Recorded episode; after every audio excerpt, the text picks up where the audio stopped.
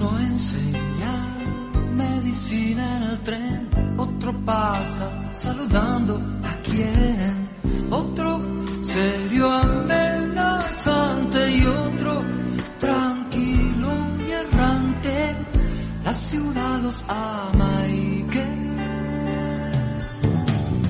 uno y su obra de teatro, otro con su flauta y su gato, otro poeta, periodista y otro actor y oficinista.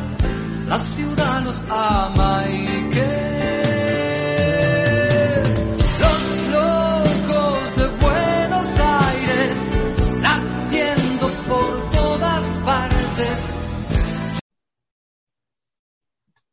Buenas tardes, estamos una vez más en Los Locos de Buenos Aires, pero como venimos diciendo ya hace varios programas, repetitivamente elegimos primero la cortina, después el nombre y ahora debería ser Les Loques de Buenos Aires, porque son esos que andan sueltos por la vida con su fe, su fantasía y Alejandro del Prado nos alerta de cuidado con esa gente que no se sabe qué pretenden. Y hace unos programas pasados estuvimos con un hombre de radio, con el amigo Nicolás González, pero hoy estamos con una mujer de radio, con quien tuvimos un programa en radiográfica durante un tiempo, en la, las siestas de radiográfica. Alicia Lado, ¿cómo estás? Tanto tiempo, teníamos ganas de hacer este programa cuanto antes. ¿Qué tal, Lidi? ¿Qué tal a todos? Bueno, muy agradecida por tu invitación y bueno, la verdad que este, me complace mucho hablar y este, como soy muy locuaz, este, me, tienen que, me tienen que seguir el ritmo y ponerme a veces un freno, ¿no? Pero, pero sí, es interesante. Eh, yo quería acercar hoy un poco algunas, algunos pensamientos, algunas, este, ni siquiera conclusiones, porque cuando uno piensa en, en, digamos, en política y especialmente en periodismo, uno tira ideas, ¿no? Tira, sí, claro. provoca, provoca, ¿no? Y bueno, a pesar de que uno de pronto, a cargo claro. de varias columnas internacionales en distintas radios, Radio Argentina, otros programas de radiográfica, tenías un, un co-keeper, amigo, el Tano Llana, que charlábamos mm. mucho y charlaban mucho de estos temas, pero ahora hubo elecciones, no solo en Argentina, ya vamos a llegar, vamos a volver, mejor dicho, a Argentina, pero vamos por Alemania. ¿Qué pasó vamos por con Alemania. Merkel? Bueno, eh, mira, vos sabés que yo estaba haciendo un breve análisis este, los otros días y estaba pensando, bueno, 16 años, a mí me han llegado, digamos, pensamientos de muchos compañeros, análisis, y qué grande Merkel, qué fantástica Merkel, qué bien que se va Merkel, que, que bueno, qué sé yo, se vestía en forma, digamos, este, muy humilde, muy con el trajecito. ¿Qué hay detrás de la figura de Angela Merkel? Una de las mujeres que yo diría con más poder en el mundo, ¿no? Porque eh, no, no, podemos compararlas con, con la reina de Inglaterra, porque la reina es como, digamos, un bibeló, un, una pieza decorativa de porcelana, pero necesaria en la, en la, en la mentalidad, digamos. De lo ¿no? cual nació el viejo de, dicho reina, pero no gobierna, ¿no? Claro, ¿qué llevará la reina en la cartera? Nada, ni las llaves necesita llevar. Pero bueno. Eh, claro, sí, ¿por qué, lleva, eh, ¿por qué usa cartera a la reina si no lleva nada adentro? Pero bueno, eh, en el caso de Angela Merkel yo diría que llevaba muchas cosas eh, y fueron 16 años muy interesantes. Pero, ¿cuáles son las problemáticas que tuvo que enfrentar y por qué ella muy correctamente hace un paso al costado? y apoya a uno de los candidatos que evidentemente no sacó los votos eh, conservadores, que también dicen por qué lo, lo, apoyó y bueno, ella seguía una línea más conservadora estos últimos años. ¿Y qué la llevó a gobernar? Porque esto durante estos 16 años Angela Merkel surfió, porque yo aplico el término este del surfeo, ¿no? Surfió bastantes conflictos importantes. Hay una, hay una modalidad en, en, la, en, la, en, la, forma de gobernar de Angela Merkel que fue justamente lo que se llama la, el tiempo de demora en la toma de decisiones. ¿Qué era lo que hacía o qué era lo que hizo, por lo menos, con algunos de los temas más claves? Sin llegar muy lejos está el tema de, de su, digamos, determinación sobre el feminismo, que hace unas semanas atrás dijo, no, yo soy feminista, pero bueno, esa modalidad de la toma o demora en la toma de una decisión significaba que ella dejaba pasar el tiempo de las discusiones, recorrieran todo el gabinete, todo el parlamento y también los medios, ¿eh? los medios de comunicación. Y trataba de que la determinación de los conflictos era justamente una forma de dejar en claro cómo se había decantado el tema a través de, la opinión mayoritaria. O sea, ella atendía todo el tiempo en el Parlamento, todo el tiempo en el gabinete previo, gabinete, Parlamento, medios de comunicación y finalmente la opinión mayoritaria era la que ella tomaba. Qué bien, ¿dejaba contento a todos? No, dejaba contento a lo que ella creía que era el tema mayoritario en la toma de decisiones. Pero no eran tomas de decisiones rápidas. ¿Qué significó esto? Bueno, que su política, por ejemplo, con Estados Unidos fue, digamos, pendular. En esta forma de, toma de decisiones dentro de la unidad de la Unión Europea, el que la apoyaba era Macron, cuando Macron estaba dentro de, estos 16 años, ¿no? Con Sarkozy tuvo algunos encontronazos.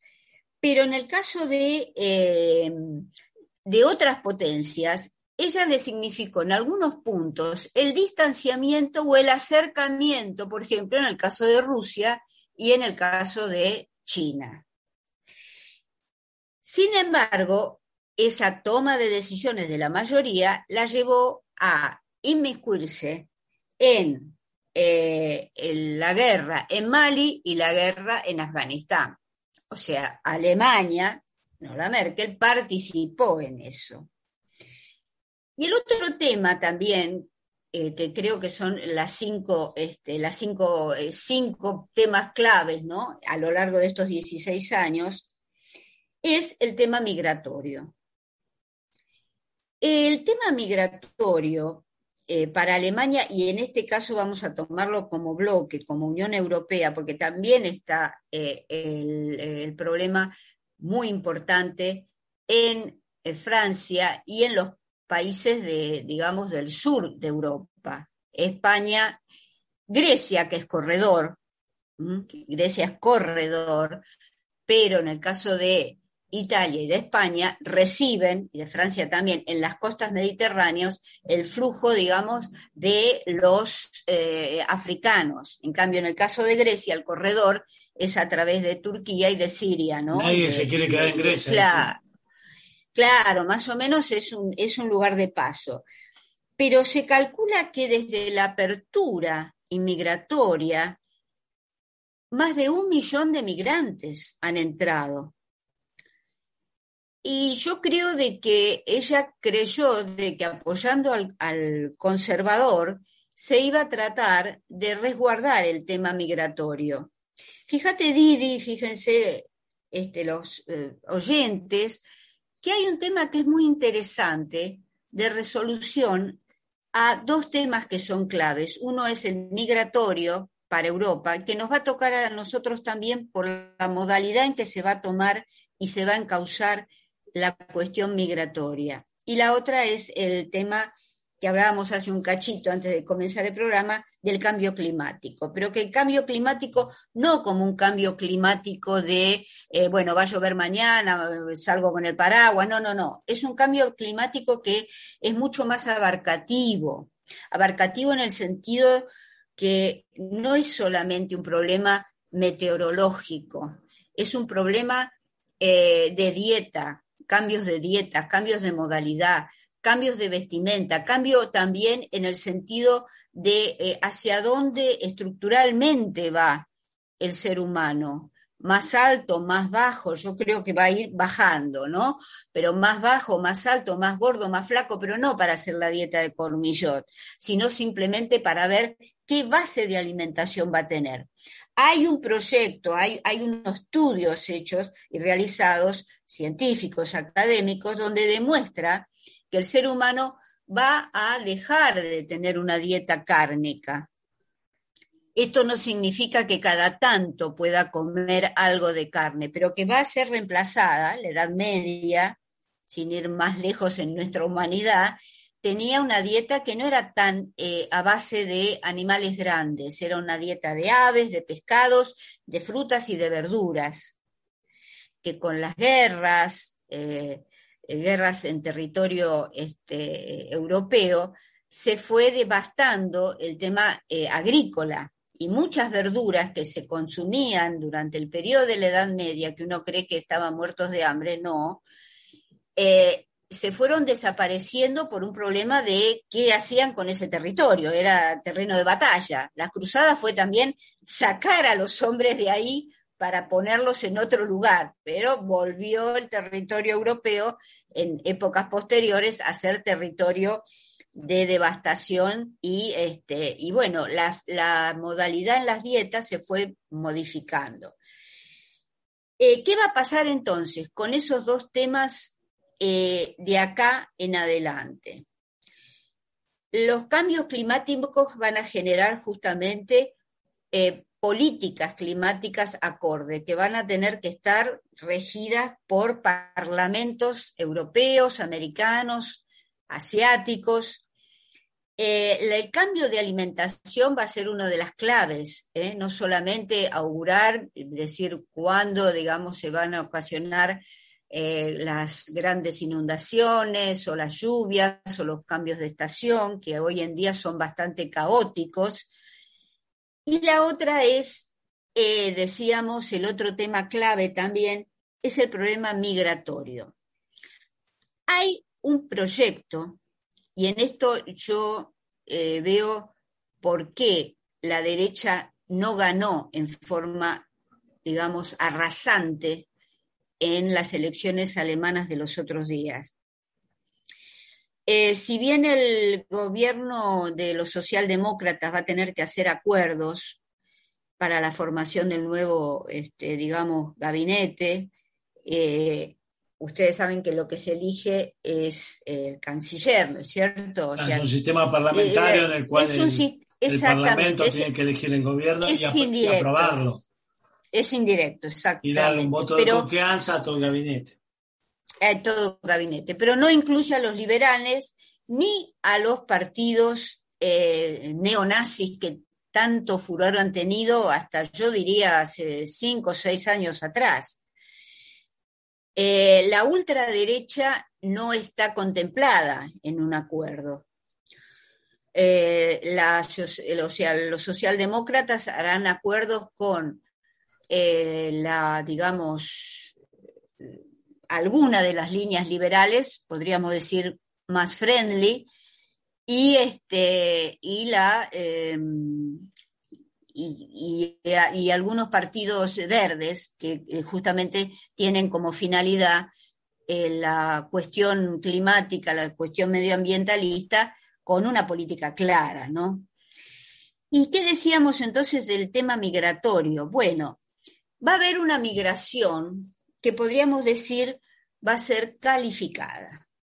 O sea, se va a permitir el ingreso de migrantes y no solamente de los lugares donde son refugiados, y ahí la, la digamos, eh, la categoría de migrante y la categoría de refugiado, que son diferentes. Sí, claro. Eh, la categoría de migrante va a estar dirigida a personas jóvenes, profesionales, pero también siempre y cuando esos cargos y esos puestos no sean cubiertos con los, eh, digamos, eh, eh, ciudadanos de la Unión Europea o en el caso de América, de América. Esta es una de las políticas que fue más discutida para Angela Merkel, Recuerdan ustedes que ella, por sus principios, digamos, religiosos y políticos, permitió el ingreso humanitario de refugiados políticos. Eh, ella le pesaba también el haber participado en la guerra eh, con en, Afganistán y también en Mali, en África. Entonces ahí había como una especie de signo de culpabilidad. Sí, convengamos que eso es una constante entre Europa, ¿no? exactamente. El problema, africano es un problema fabricado por las potencias europeas en algún punto por el sometimiento y la devastación del continente.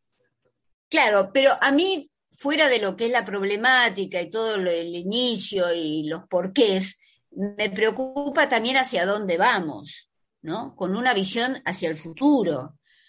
Porque lo que sí está dado en las etapas históricas, que los temas tienen una, digamos, dinámica tan abrumante, Didi, que de pronto cuando nosotros estamos pensando en algo, ya está la solución en eso. Y yo creo que las modalidades tecnológicas, las modalidades de acercamiento a todas las problemáticas mundiales generan en, en todos nosotros cierta responsabilidad porque estos temas que hoy estamos pensando, en poco tiempo ya están en la palestra. El problema migratorio es un problema muy fuerte, nosotros lo tenemos también en América. Fíjate vos lo que ocurrió el sábado pasado en el norte chileno, en, en, Iquique, donde de pronto los chilenos hicieron una hoguera, una hoguera que tiene una cosa simbólica el fuego, profunda, es quemar y arrasar. El fuego es, bueno, es otra de las, de las problemáticas también del cambio climático, pero el fuego tiene una concepción eh, dentro de, los, de lo psicológico de destrucción, pero no de una destrucción eh, como el agua que limpia. El fuego destruye y acá no pasa más nada. Es muy jorobado, ¿no? Por no decir otros términos, es jodido es muy jodido quemarle las cosas a la gente que de un tiempo atrás los recibiste. Eh, hay que estar, como yo siempre digo, no con la desesperación del semáforo rojo, sino con el semáforo amarillo, el alerta. El alerta hacia dónde va a dirigirse los movimientos migratorios, porque en eso también muchas de nuestras políticas se tienen que basar en dar soluciones, pero soluciones con un, digamos, sesgo humanitario, no con el sesgo de la destrucción total. Eso es lo que de pronto me está preocupando con estos dos temas que estuvieron presentes en las elecciones alemanas, en el resultado me refiero, sí, claro. Fíjate vos que conjuntamente con las elecciones, el mismo día, se hace justamente una, digamos, eh, una votación por el tema de la ley de expropiación, que es otro de los temas que preocupa a la, humanidad, que es el, problema habitacional. El, habitacional, exacto. ¿Y cuál es lo que ganó en este referéndum que se hizo, no sé cómo llamarlo, pero en este, eh, sí, porque en realidad eh, fue para que la ley saliera, ¿no? Expropiar más de 3.000 eh, viviendas que tiene una inmobiliaria sola. O sea, la expropiación en el proyecto está para 240.000 habitaciones, o sea, unidades habitacionales, llámese casa, departamento, que están vacías. Bueno, el problema de la sola... inmobiliaria no es solo Argentina. Es un problema no, por eso mismo. Y un problema porteño más que argentino, ¿no? Eh, mira, es un problema eh, también, ¿eh? Yo te diría, por ejemplo, en Córdoba, que es mi segunda patria, digamos porque yo iba de vacaciones, no me voy a presentar en elecciones, no se preocupen en Córdoba. Eh, claro, un problema de las grandes urbes, digo. Claro, Córdoba pero hay, es una hay... ciudad que tiene el mismo problema, que la reta lo estamos viendo como juega Rosario, con esa burbuja y, y la fomenta y saca pingües ganancias, diría antes mi abuela, con esto, tanto política como económica. Pero Alemania, Claro. me decía, lo resolvió a través de un plebiscito, o lo empieza a atacar desde Sí. el plebiscito. tenés razón. Eh, no, eh, es un eh, plebiscito que es muy interesante porque la participación no fue solamente de los berlineses. Una inmobiliaria sola en Berlín tiene 3.000 unidades, 3.000 unidades que están, eh, digamos, sin, vacías, ya sea para la venta o ya sea para el alquiler. Pero esto fue un apoyo de todo el territorio alemán. O sea, en, ciudades o pueblos pequeños, donde a lo mejor las unidades habitacionales pueden, eh, digamos, construirse mejor, está justamente apoyando la ley de expropiación. Y así la ley de expropiación tiene algo más allá que solamente, eh, digamos, bajar el, el costo porque también las unidades vacías, ¿por qué están vacías? Porque el costo es muy alto para poder, y lo que mismo que ocurre acá, tanto sea el ingreso como el pago. Francia también tiene un problema habitacional muy grande. Eh, pero eh, el, problema mayor es que la gente lo incorpora como un problema político activo. O sea, la gente sale a la calle como salieron acá o se salió o salimos las mujeres por la ley del aborto, pero también hay un problema de reconocimiento, aunque yo tenga casa, del problema que está viviendo el otro. Es, es, muy interesante esto, por eso yo digo que tanto el tema migratorio y el tema, digamos, medioambiental, que lo habitacional estaría también involucrado dentro del medio ambiental. Y, y ligado a los dos. Fíjate que acá, ¿no? claro, y ligado a los dos, exactamente, porque eh, las condiciones en que vive la gente emigrante es, realmente paupérrima, ¿no?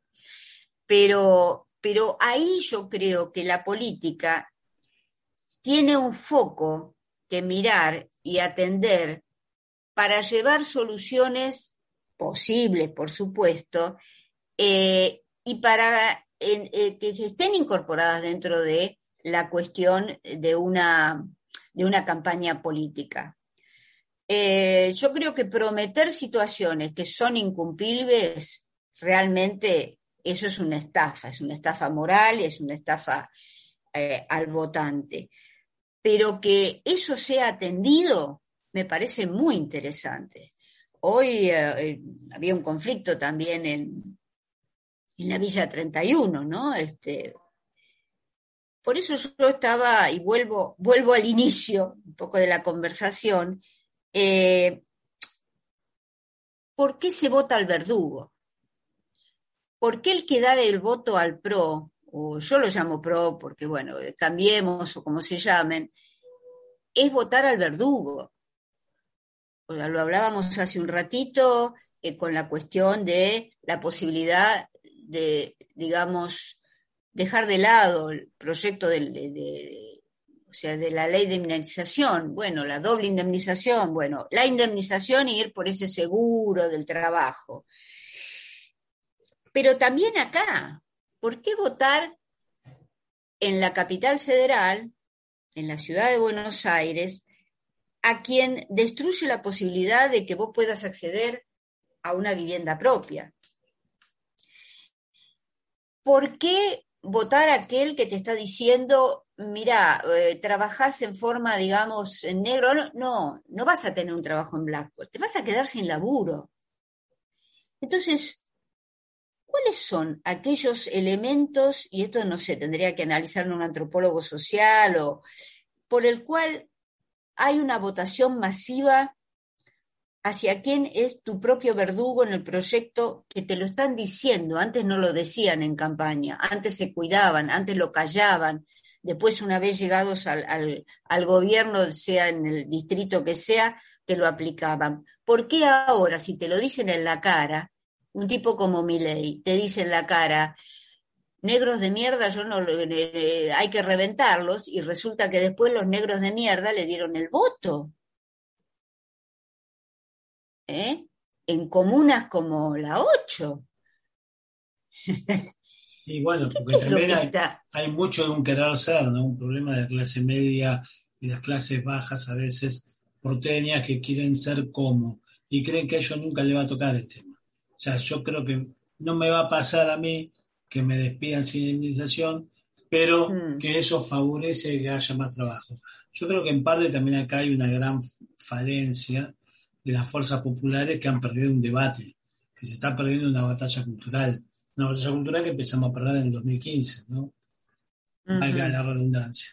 Y Macri, con función de lo que vos decís, digo, puedo interpretar que como ya mostraron lo que hacen en un gobierno nacional, ya no pueden venir con la revolución de la alegría. Tienen que ir con un discurso más crudo. Pero el discurso crudo. Eh, o sea, como decirte, el problema no es. El problema es que no fuimos a fondo. Esto es lo que están diciendo ellos. El problema, ¿saben qué pasa? Que no fuimos al fondo con la destrucción del Estado peronista. En, Hace poco, hace un par de días, López Murphy dijo, olvídense de las leyes laborales peronistas. O sea que como que hay, hay, un problema de concepción de país, ¿no? ¿A qué país vamos o qué modelo de país queremos o qué integración social? Porque acá ya no hablamos solo de argentinos ni de país, hablamos de continente, hablamos de, mundo. Lo que, o sea, vos decías recién que Alemania discute, el pueblo alemán, discute qué hacemos con el problema de la vivienda y opta por una solución. Nosotros estamos muy lejos de discutir ese problema seriamente y qué hacemos, sea cual sea la solución que adoptemos como pueblo. Pero acá es como que el pueblo se involucró, acá salimos en defensa de Vicentín, que estafó al Banco Nación, que es el banco de todos, y que un ex funcionario de Macri, Melconian, explica cómo Macri quería la plata de Nación. Pero acá somos todos Vicentín. O sea, nosotros dijimos, nosotros no somos Vicentín. O sea, esta radio no es Vicentín. Dice, porque esta mm. radio toma partido, pero ¿cuánta gente salió a decir somos Vicentín?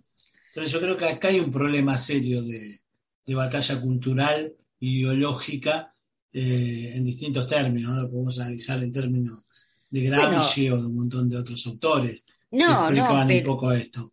La, lucha por la hegemonía, ¿no? Lo que vos decís es, tal cual, porque también el intendente de Avellaneda, Avellaneda eh, Santa Fe, que es una ciudad que nació y digamos en función de Vicentino, Vicentino de Avellaneda, pero hay un, hay un núcleo, digamos, ahí eh, muy unido entre Avellaneda, la gente, la gente de Avellaneda, el intendente fue, este, em, digamos, fórmula de, con Carolina Lozada. Claro. En la, en la boleta del PRO. Sí, pero fíjate, de No importa dónde nació Carolina Lozada, pero, pero trae una porteña periodista que sale en los medios diciendo lo que dice y la llevan a Santa Fe y el intendente del pueblo de Avellaneda, de Santa Fe, cree que con eso ya pertenece a una élite distinta. Claro. es terrible. Es terrible. Y Carolina Lozada que cree que puede ponerse a discutir de igual a igual con Cristina Fernández Kirchner. Digo. O sea, está, todo muy convulsionado porque ella su propuesta de campaña era para dejar atrás a Cristina. Pará, en, en la calle, en el barrio le preguntarían quién eso lo discute Macri, está bien, porque ya le ganó aparte una vez. Lo discute Carrió, que es una eterna armadora de espacios opositores al peronismo. Bueno, pero Carolina Lozada, ¿quién son? Le diría yo, ¿no?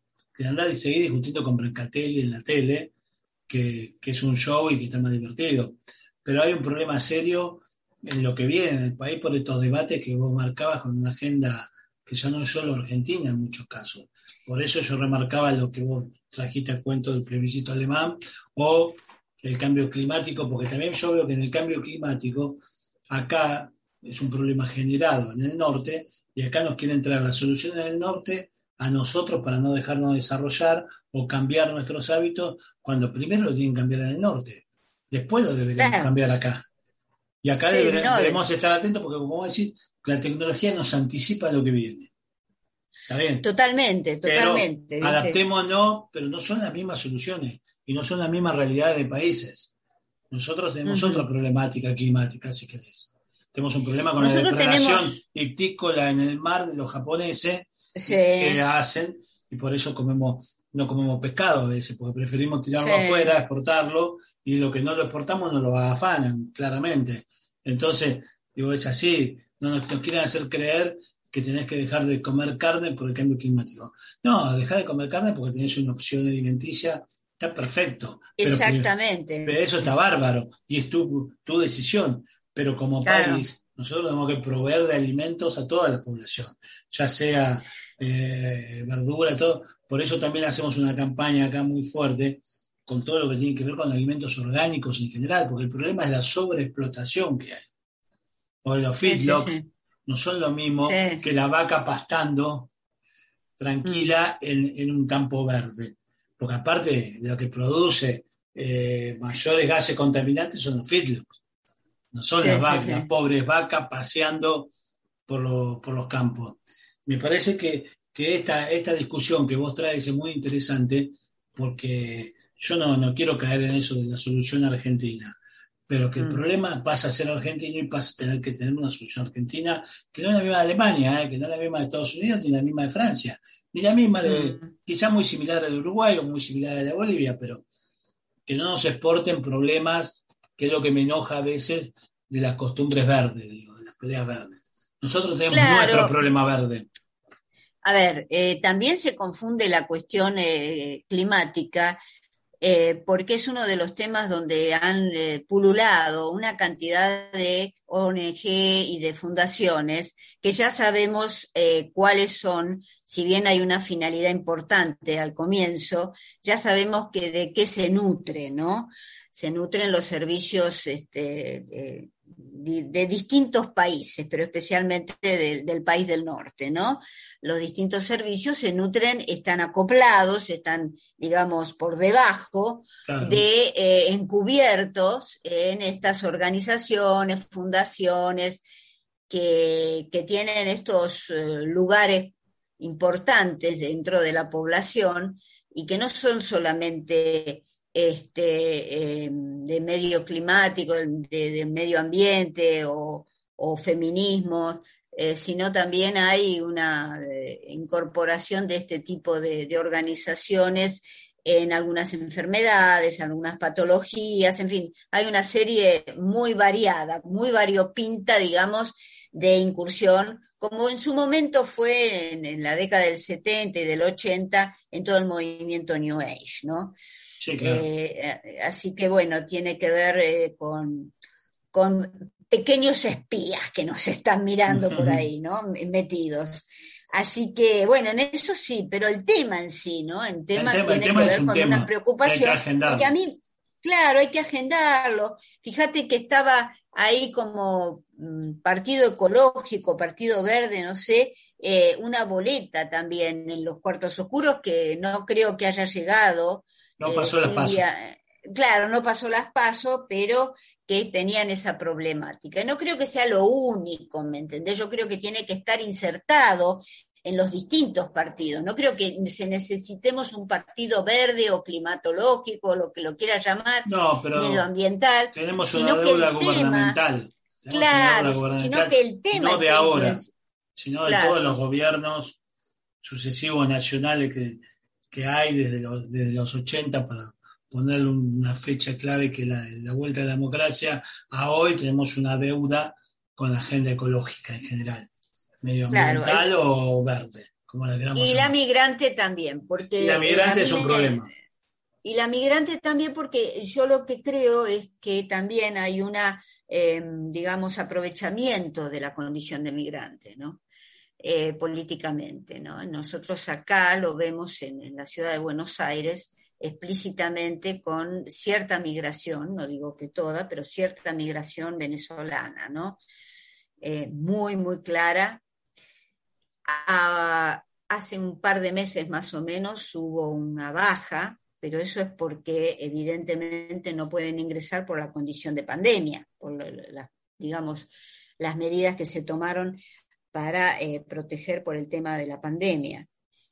Pero este, yo creo que, eh, para, no para no llegar a los extremos chilenos, ¿no? claro, ni a la situación de Chile. Problema global, continental y regional. Nosotros estamos nosotros como continente, como región, como Sudamérica, estamos dejando de lado un instrumento fundamental como el Mercosur, que debería tener una política para los migrantes, no solo en Argentina, sino en Uruguay, en Chile, en Bolivia, en Brasil, y estamos discutiendo que el Mercosur no tiene que existir más prácticamente, porque Claro. la de Bolsonaro, la calle Pou y algún otro Sí, están sí. resistidas por Argentina y, y otros países, ¿no? Pero sí. somos minoría hoy en, en un programa de, de integración regional, que también es el problema. Quizás ahí Europa de nuevo nos llevó una ventaja que va- afronta los problemas de manera regional, cosa que nosotros no lo estamos afrontando.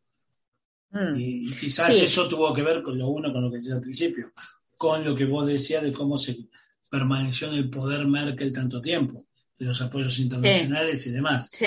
Tuvo que ver un sí. poco con esa Alemania potencia económica en, el- Sí, sí, en la sí. comunidad europea. que, que, bueno, es este, la política de la demora, ¿no? Es, es Sí, la demora sí, en la toma de decisiones. O sea, no es que ella no estuviera atenta a la, a la problemática, sino que los tiempos que daba eran tiempos que a ella le permitían desinflar un poco eh, el tema en sí, ¿no? O sea, que no tomaba una determinación cuando el tema estaba en su punto más álgido, Exacto. sino que lo dejaba enfriar. Y- Y bueno, pero eh, es eh, una modalidad que, bueno, no todos los, los gobernantes lo pueden llegar a hacer, ¿no? no, Porque no a veces apremia una toma de países, decisión. ¿no? Y en todos los países, países como los nuestros no tolerarían dos segundos a un gobernante como Merkel que tome esa Claro. posición. De hecho, a uno eh, le echaron a patadas y se tuvo que ir en helicóptero por, por, por Sí, demorar bueno. decisiones. Decían frenando de la duda, ¿no? Pero Sí, bueno, la idea de, de hacer este, este programa contigo, Alicia, era esta invitación que nos hace siempre a reflexionar sobre temas, con los temas internacionales, como, como todo tiene que ver con todo, como decimos siempre acá. Y, y fíjate cómo con estas reflexiones se nos fue el se nos fue programa. el. Así Se que te vamos, te vamos a estar Bueno. convocando nuevamente a los locos de Buenos Aires porque la verdad que fue muy eh, provocadora, entretenida y invitación a pensar que, que vos hacés lo que nos gusta hacer en este programa. Y aparte, bueno, ya hicimos programas juntos, ya nos conocemos, así que por eso también fue una charla distendida. Te quería agradecer especialmente a Alicia esta participación y queda pendiente el- la segunda parte de lo que vendrá. La Quizás segunda parte. en un análisis previo a cómo se desarrolle la campaña de noviembre, que ya empieza. Dale. Así que Dale. antes de las elecciones te voy a estar convocando nuevamente. ¿eh? Bueno, muy bien. Nos queda hablar de China, de, de, China, acá de estuvimos hablando. China, de. Rusia. Es un Dale. tema China para nosotros, estoy hablando con Gustavo Girado, su oportunidad. Así que, Alicia, te comprometemos, te agradecemos. de Bárbaro. y nosotros nos vemos la semana que viene, acá como Dale. siempre en Voces Porteñas.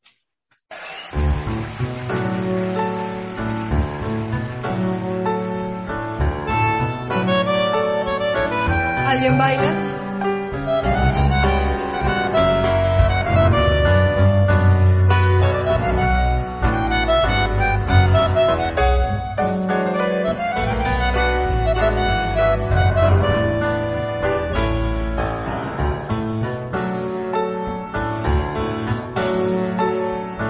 ¿Qué estás haciendo en New York?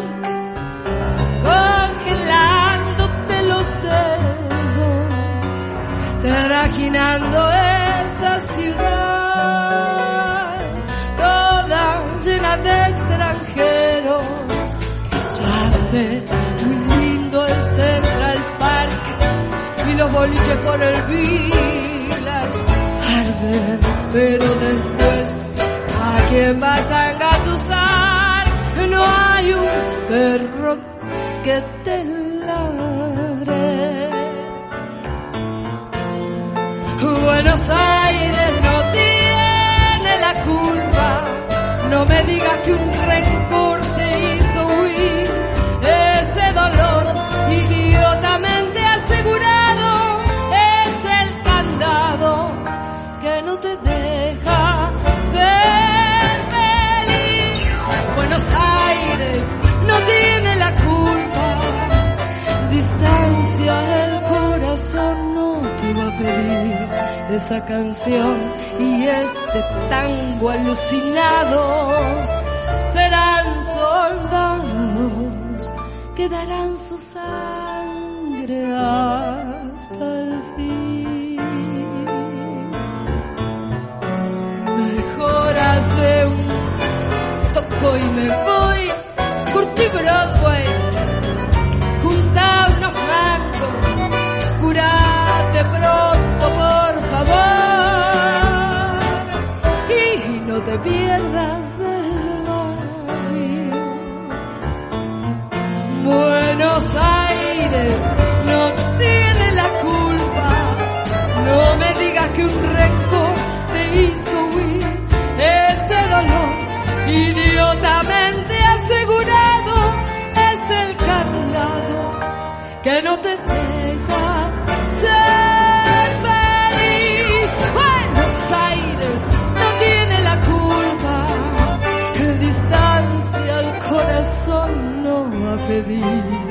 esa canción y este tango ilusionado serán soldados que darán su sangre hasta el fin. Tal vez buscando algo mejor has descuidado tu propio espacio. Sé un héroe andando aquí bajo el sol